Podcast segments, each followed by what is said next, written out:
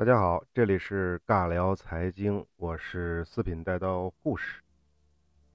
这一期呢，还是由我一个人跟大家聊农业和经济。我们之前讲了农业革命，讲了物种交换。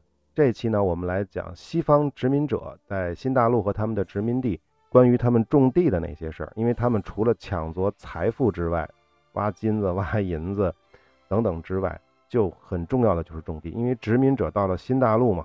那肯定就是要种地的，来到中国。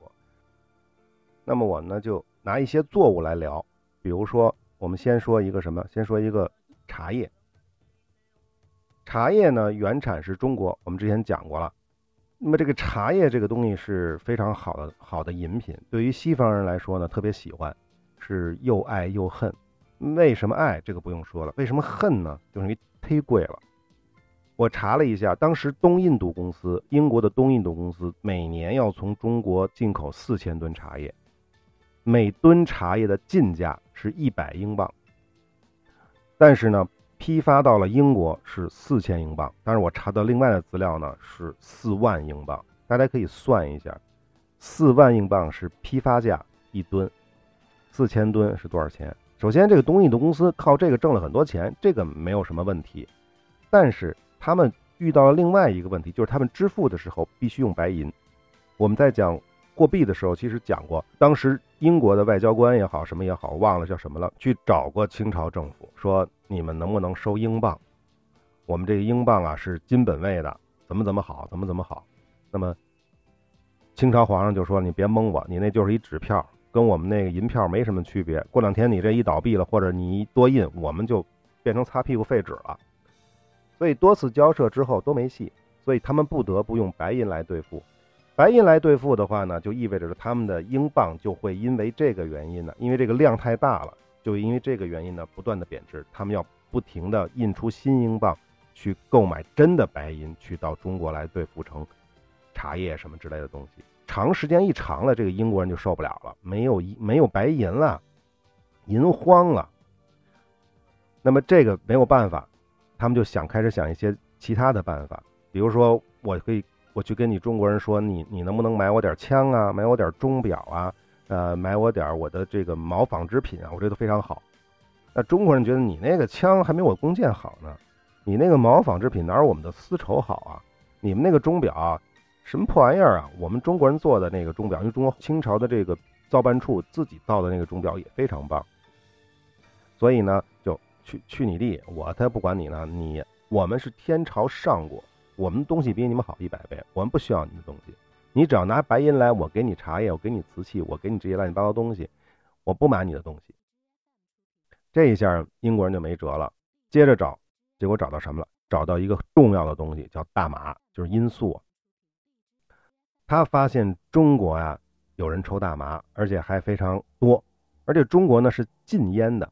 所以呢，就是大麻是不能随便种的，所以呢，英国就开始在孟加拉，离中国很近嘛，在孟加拉地区，当时孟加拉还属于整个印度都属于英国的殖民地，开始大量的种植大麻。但是他这个种植不是说英国找了一帮，呃，英国人跑那儿种，是强迫当地的老百姓去种植大麻，这个就比较混蛋了。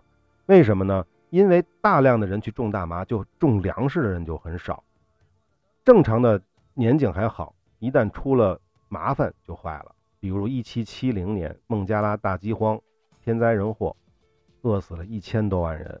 为什么能饿死？就是因为没人种粮食，而英国这些混蛋的这些殖民者呢，不管老百姓的死活。这一千万人死了，占了孟加拉人口的三分之一。啊，这个扯远了。总之，大麻的种植使得英国在中国的这个贸易当中。白银的兑付压力就大大缓解了，但这中国人就不干了，清朝人就不干了。清朝，那我这白银本来是越进越多的，现在你大麻进来，我这白银就得兑付出去。那中国人就开始所谓的禁烟，所以鸦片战争爆发就是因为这个。但是这个鸦片战争之所以称为鸦片战争，表面上看是因为鸦片这件事儿，但是实际上不只是鸦片，实际上就是中国人不买你东西，这是最关键的。所以呢，这个鸦片战争打完了之后呢，呃，英国，我们都知道嘛，中国打输嘛，清朝惨败嘛。不仅这个鸦片的贸易被合法了，而且英国还把香港给割走了。可是这个鸦片战争之后啊，英国人这些商人也好，他们呀就发现什么呢？他们就想到了一个问题，就是中国确实是可以随便卖鸦片了，但是我在孟加拉可以种鸦片，那你中国地广那么大，人那么多，那他们也可以种鸦片啊。万一中国人开始种鸦片了，那我们这个。这白银生意就完蛋了，因为毕竟说来说去，其他的那些东西，无论是毛纺织品，还是枪支，还是什么这些东西，对于中国老百姓来说，它需求是很小的。如果你鸦片在中国也开始种植，那我孟加拉的鸦片还得运过去，这有成本，肯定会被中国种植的鸦片把市场抢走了。那这个到到头来，我就算打赢了战争，我还是会白银外流太多啊，我还是会有白银兑付的压力啊。所以想来想去，必须从根儿上解决问题，什么样？那就是我不从你那儿进口茶叶了，我自己来搞。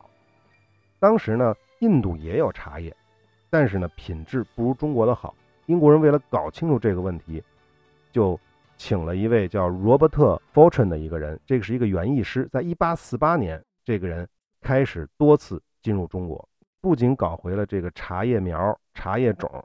关键是什么呀？关键是弄弄清楚了中国茶叶的发酵加工的这个技术工序。这个 Fortune 呢，把这些东西带回了印度之后，就在喜马拉雅山这个地区，就南路嘛，相当于是培育出了叫大吉岭这样的好的茶叶。这就是我们说的英国红茶，也就是印度红茶。当然还有什么斯里兰卡红茶。为什么在喜马拉雅山种呢？我们知道中国最好的茶叶，比如说安溪茶叶，在什么地方？在武夷山。还有什么？台湾的什么洞顶乌龙，那都是在高山上的，在山上种的东西是最好的。总之，这一下子怎么着，中国的这个茶叶的唯一产地的地位迅速就被打破了。那么，在英国，别的国家咱不管说，在英国市场内，百分之九十的茶叶，在一八九零年之后被印度茶叶完全占据。当然了，这个除了这个和中国之间的这种所谓的鸦片战争和茶叶战争嘛。或者说是茶叶这种秘密的贸易战争之外呢，美国的独立战争大家都知道，波士顿清茶事件，这也是跟茶叶相关。为什么呢？因为东印度公司在印度种的这个茶叶呀，它不仅仅是往英国卖，它还要卖给殖民地。那你殖民地的那些人也可以喝我的茶叶，但是不好意思，你其他国家就不能往那儿运茶叶，只有我英国人可以往那儿运。所以呢，英国政府起初以很低的价格呢，把茶叶卖给殖民地的亲英商人。这个相当于就是倾销。这个价格卖过去之后的话，那其他的地方的茶叶就完蛋了嘛。他这么做的目的是什么呢？目的就是要把美国人最开始比较爱喝的、比较便宜的荷兰走私茶叶赶出去。荷兰我们知道是是海上马车夫嘛。马车夫干什么？马车夫不爱种田，马车夫就爱就爱运东西。但是由于北美这个地区呢是英国殖民地，所以呢荷兰是不可以名正言顺的把茶叶运到北美来卖，他们卖的都要走私茶，走私茶是没有关税的，所以价格很低。英国政府就开始搞这种更低价格的这个茶叶在北美倾销，这一下就造成了这个荷兰的这些商人、这些走私商人的损失惨重。一七七三年的时候，也就是说。荷兰的这个走私茶已经被搞垮之后，英国呢又颁布了茶叶的税法，在北美地区进口的每一磅茶叶征这个三便士的税，但是呢免去了东印度公司向殖民地倾销茶叶的关税，同时呢当然肯定还是要禁止殖民地这个走私茶了，这一下就激化了这个北美这些州这美国人民吧，或 现在现在的美国人民啊。和英国这个统治阶级的这个矛盾，那么就后来就发生了我们都知道的这种波士顿清茶事件。好，茶叶的故事呢就讲这么些。那么我们下一个故事呢来聊聊甘蔗。甘蔗这个东西啊，我们也说过，甘蔗这东西最早是在亚洲开始种植的。我记得这个三国里面还讲过，那个曹操他们家还种了甘蔗。呃，甘蔗当然是很甜了，因为我们知道，古代那些人吃甜的东西其实都是挺难的，尤其是像甘蔗这么甜的东西就更难了。而甘蔗汁儿里面是可以榨出糖来的，也就是说能把这个东西做得更甜。那么其实甘蔗在亚洲的出现是亚洲人啊，尤其是这个中国人能够品尝到甜这么甜的东西的时候，你知道在欧洲只有很牛的人能吃到蜂蜜，这个类似比较甜的东西，但是这个就产量就很低，因为蜂蜜的东西是靠蜜蜂嘛，它不是养种植出来的，它不能大面积这种种植。而甘蔗如果可以种植的话，就可以大量的生产糖。直到十一世纪十字军东征的时候，在叙利亚，这帮欧洲的土土老帽们才尝到了糖的甜味儿。那个时候啊，就只有欧洲的皇室啊、贵族啊、高级神职人员的餐桌上才能看到糖。所以，糖这个东西本身就是炫富的。这就是为什么在中东，比如说我们知道，呃，像土耳其。呃，包括像西方的那些蛋糕，它那个糕点的糖度都非常高，腻的哈，有时候都觉得有点恶心那种。那个不是因为说他们真的喜欢那个，而是它这是一种炫富的表示。我加的糖多，这个东西特别甜，就知道哎，我是有钱人。当然了，在那个新航路开辟之后，呃，西班牙、葡萄牙这些国家就发现了什么呀？加勒比这个地区啊，种甘蔗特别合适，水土和这个温度、气候都非常好。后来，英国人在这个英属的巴巴多斯岛上，只有一个四百三十平方公里的一个屁大点的地儿，就开始玩命的种这个甘蔗。为什么？就是赚钱嘛。这个巴巴多斯啊，四百三十平方公里，九百多个种植园，这么赚钱的生意，英国人就开始推广到了整个加勒比海地区。在整个这个地区，基本上全是种种甘蔗的。当然，他们吃什么呢？他们主要是靠的是。北美殖民地的小麦，他们那边的粮食作物运到这边来，然后他们这边专心种甘蔗。正是由于英国人大量的种植甘蔗，使糖的产量迅速增加，价格迅速下跌，这样糖才进入了千家万户，每个人都能吃得起糖。糖对世界产生的影响不仅仅是在那个味道，或者说我们在饮食上，比如说红烧肉可以加糖，对吧？它实际上还。导致了另一个重大的事件，就是人口的交换，或者叫人口的迁徙。为什么呢？因为甘蔗的种植啊，尤其是跟烟草啊、跟其他粮食比起来，它的栽培难度非常的大，特别费时费力，需要大量的劳动力。他当时不可能有那么多的欧洲人跑到热带、亚热带来种植甘蔗。你想，欧洲人都是白人嘛？白人肯定就是在高纬度活的人嘛，那你在低纬度的地方肯定是黑人嘛，更适合这个纬度。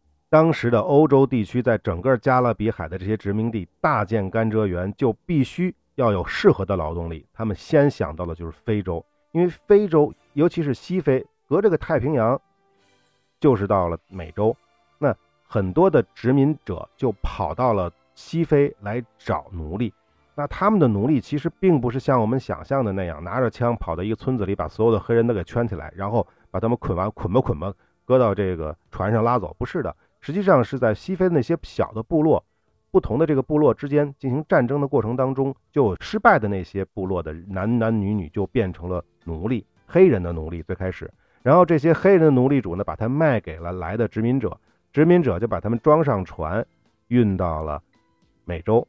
那这个过程我们都知道，这是惨无人道的。据说是一千七百万人从非洲运到了美洲，从事甘蔗种植为主的这些种植园。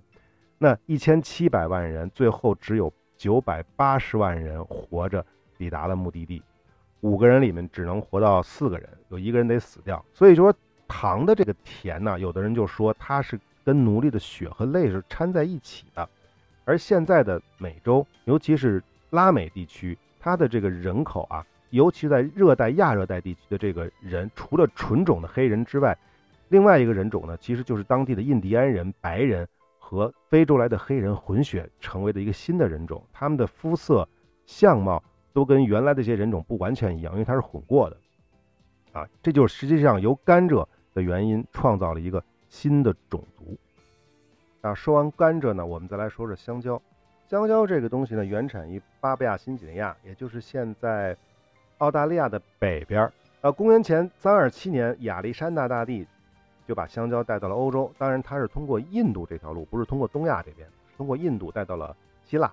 公元六五零年，中东人命名的这个香蕉，就跟现在的这个英文的香蕉就很相近。它原意呢是手指的意思，因为你不看香蕉那个东西不是很像手伸开的那个样子吗？一五一六年，西班牙传教士就把香蕉带到了加勒比海地区。一六零零年，西班牙殖民者就在佛罗里达尝试了种这个香蕉，结果失败了。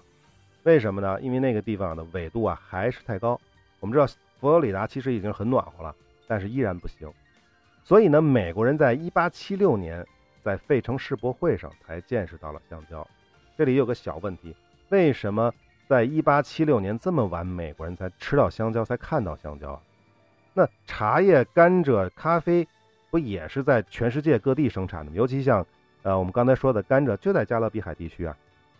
这个很简单，茶叶是可以储存的，甘蔗是可以榨成糖的，咖啡可以是可以磨成粉的。那这些东西都是可以长期保存，从一个地方运到另一个地方。而香蕉大家都吃过，也都储存过，是不是？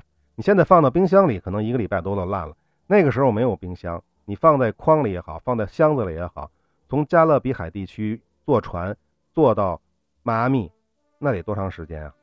用不了几天，那香蕉全烂了。所以美国人虽然离香蕉很近，但是一直就没有吃到过。后来美国人就喜欢上了香蕉，这现在美国也是最重要的香蕉消费大国。那么美国人喜欢香蕉之后呢，就催生了一个重要的公司，叫1885年的波士顿水果公司，后来就改名叫联合果品公司，这个名字很有名啊。但是再后来就叫做了金基达品牌国际公司。说到香蕉和美国呀，就必然要提到那个所谓的香蕉共和国。我们在之前的节目其实说过香蕉共和国，所谓的香蕉共和国其实就是被刚才说的那个联合果品公司控制的那些国家。包括现在的古巴、牙买加、洪都拉斯、尼加拉瓜、巴拿马、哥斯达黎加、哥伦比亚、危地马拉、中美洲这个区域的这些国家，这些国家的政府实际上是被美国人控制的。他们早早的就被美国鼓励，很快就脱离了原来殖民地，包括什么英国呀、西班牙啊、葡萄牙，包括这些国家的控制独立了。但是呢，他们的新成立的政府其实是被美国人控制的。这些政府在被美国人国品公司控制之下，老老实实的种香蕉，然后呢由美国人来低价收购。如果你不服，我就打服你。这里要说呢，美国在控制它的利益范围啊，是和其他的老牌的一些殖民国家是不一样的。老牌殖民国家就是你不跟我贸易是吧？你清朝政府不跟我贸易，我就船坚炮利给你打服，让你跟我贸易。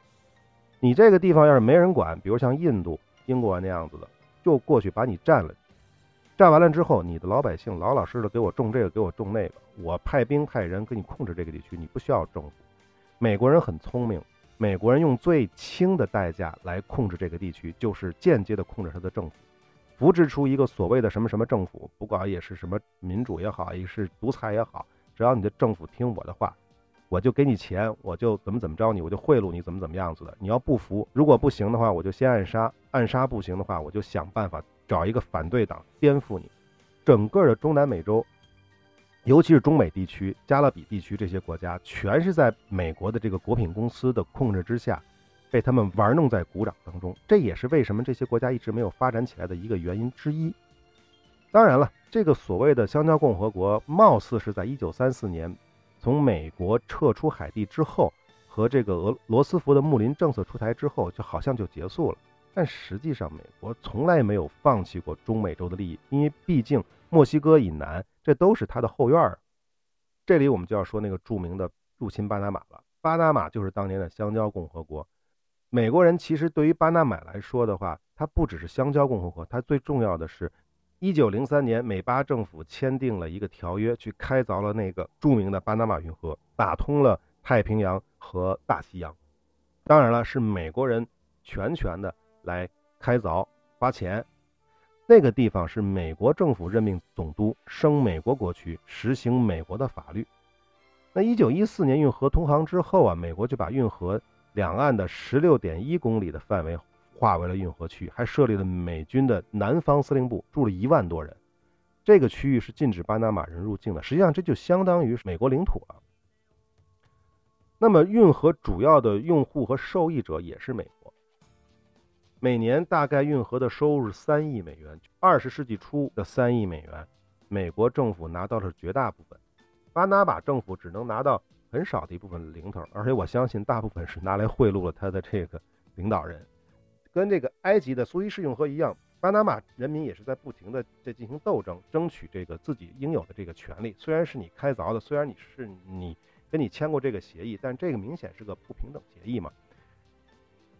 所以呢，美国罗斯福政府是在一九三六年增加了这个租金，但是在一九六五年苏伊士运河被埃及收归国有之后，这回巴拿马人就不干了。著名的这个欧亚之间的大运河都被埃及人收回国有了。这当时是法国人和英国人弄的嘛？那你现在这巴拿马运河，我们巴拿马人也应该把它收回来。最后呢，经过巴拿马人民的这个坚决的这个斗争，美巴两国政府是在一九七七年九月七日在华盛顿签署了这个新的巴拿马运河条约。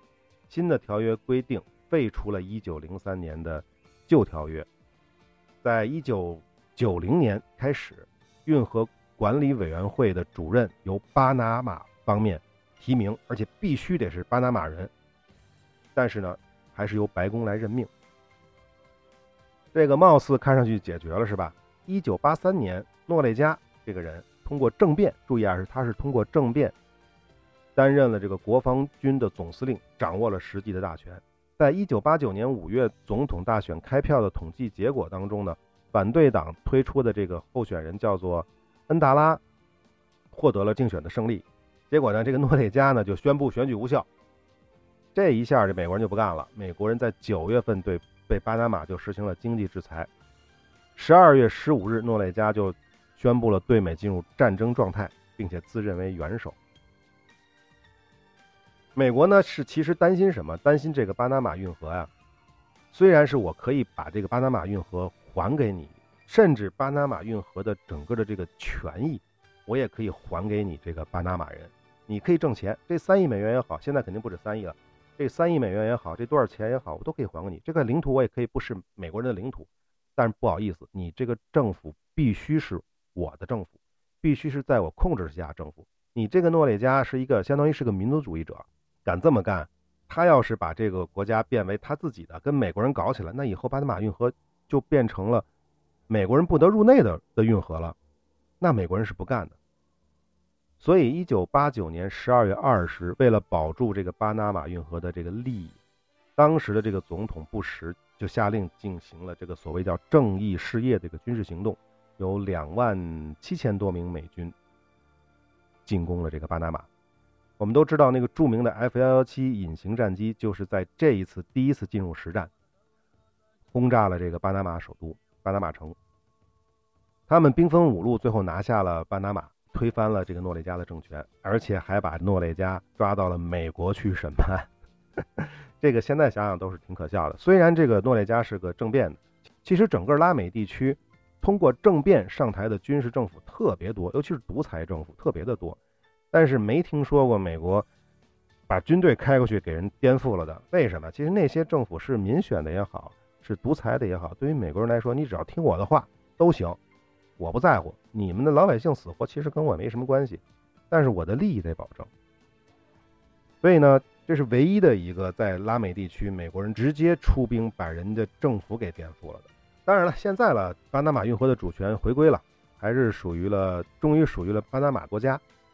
呃，而且巴拿马也保证运河永远中立，无论是在和平还是战争时期，都会向一切国家的船只开放。我们就这么一说啊。真要是出现了，比如说啊，美苏当年要真打起仗来，也许这个条约就是扯淡了。巴拿马离哪离谁近啊？肯定离美国近啊！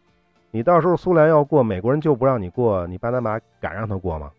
这都不是花钱的问题。我能一次把你这个政府推翻了，我就能第二次。那巴拿马大家可以查一下地图，是屁大点的一块地，对于美国来说，几万人就轻松搞定的。我们知道打伊拉克战争，美国是几十万人啊。好，香蕉共和国和香蕉，我们就讲到这儿。下面来，我来讲讲更有意思的，跟香蕉谐音“橡胶”。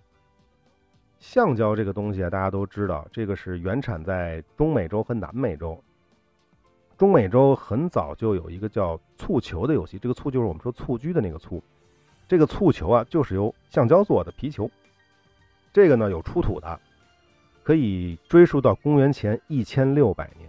所以有时候中国人老说中国人那蹴鞠是足球的祖先。你看看人中美洲，公元前一千六百年，这得是什么时候？中国的历史还不能完全确认的时候，人家中美洲有出土的就有蹴球了。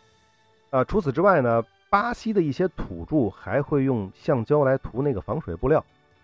有传闻说，葡萄牙人当时把这些衣服带回祖国的时候，把乡亲们都吓坏了。结果呢，他们都以为这是巫术，就怎么可能有防水的东西呢？啊，当然还有玛雅的人，这个玛雅人知道用橡胶来做鞋子。新大陆发现之后啊，西班牙人啊，逐步就了解到了这个橡胶的弹性和防水性，但是呢，他没有了解这个橡胶的来源是啥。到一六九三年，法国科学家拉康达才发现，这个东西啊是印第安人称为橡胶的一种树流出的粘稠的液体制造的。一七三六年，法国科学家康达敏从秘鲁。带回了有关橡胶的详细资料，他出版了一本书，叫做《南美洲内地旅行记略》，记述了橡胶的产地啊、采集橡胶的方法呀和橡胶的利用的情况。此后呢，法国、英国、美国等各国的科学家都逐步的搞清了橡胶的用途和加工的方法。他们明确的知道了橡胶可以做防雨布，可以做橡皮擦儿，可以做气球，可以做胶带，可以做充气船等等等等。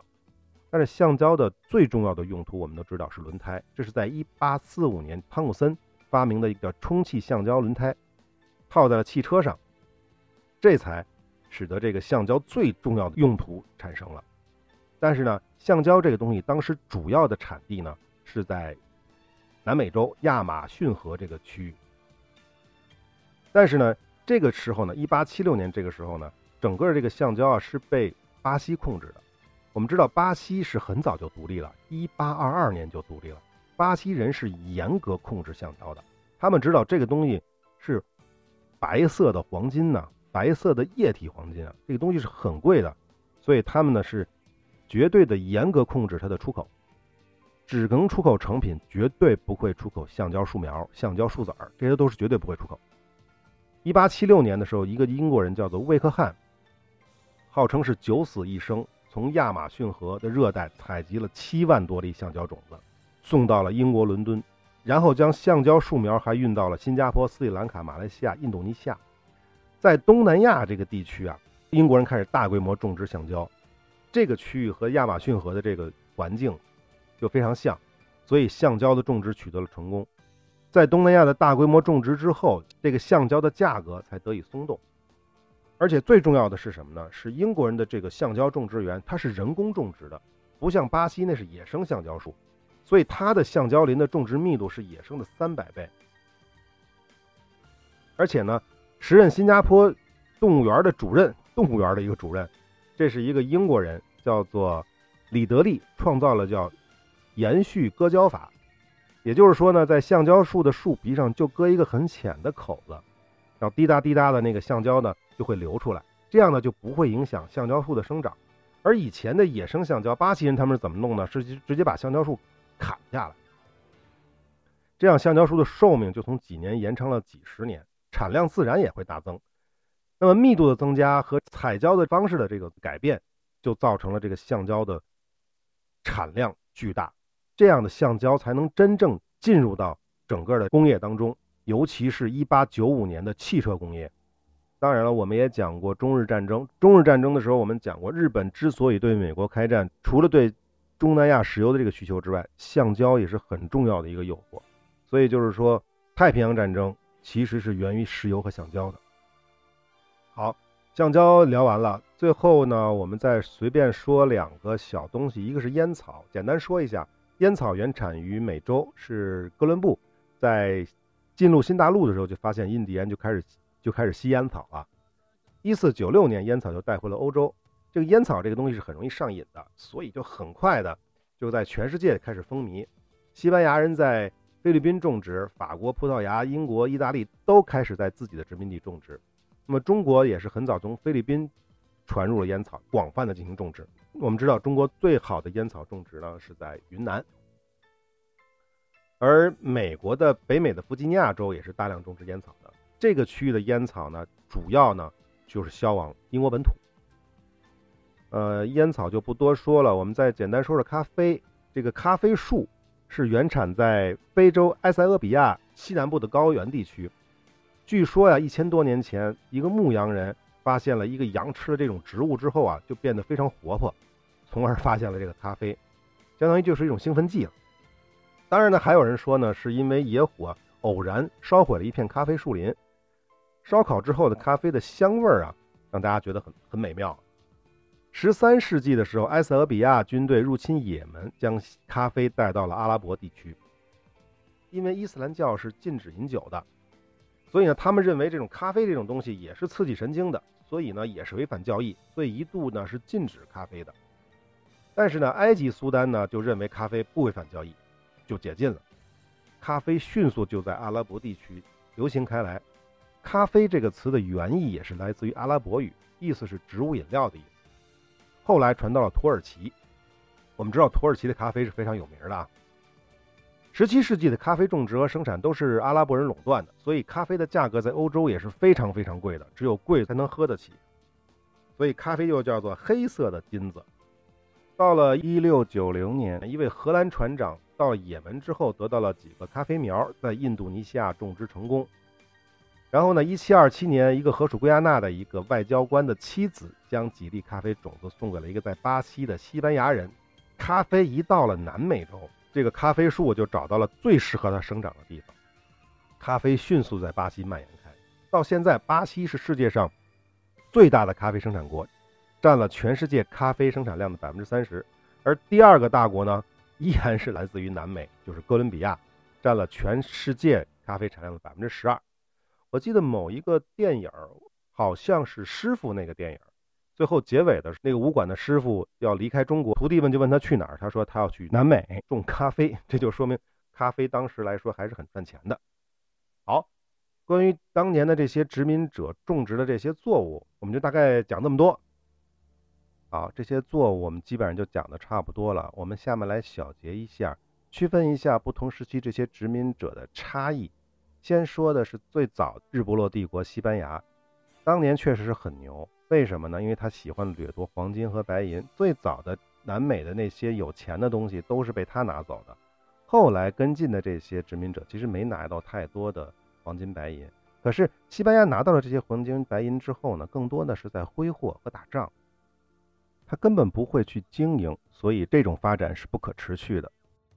而他的继任者呢，荷兰呢，我们称为海上马车夫的这个荷兰呢，他更多的是喜欢贸易。他占很多殖民地的目的呢，是为了做贸易，尤其是在东南亚地区。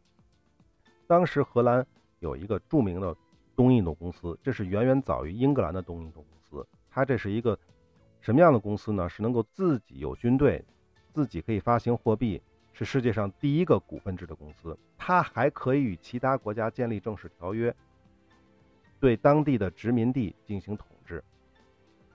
这个东印度公司最早就是在东南亚干翻了葡萄牙，占领了台湾，目的就是为了垄断中国、日本、韩国及东南亚香料这些地方的这些贸易，把这个西班牙殖民地给短路了。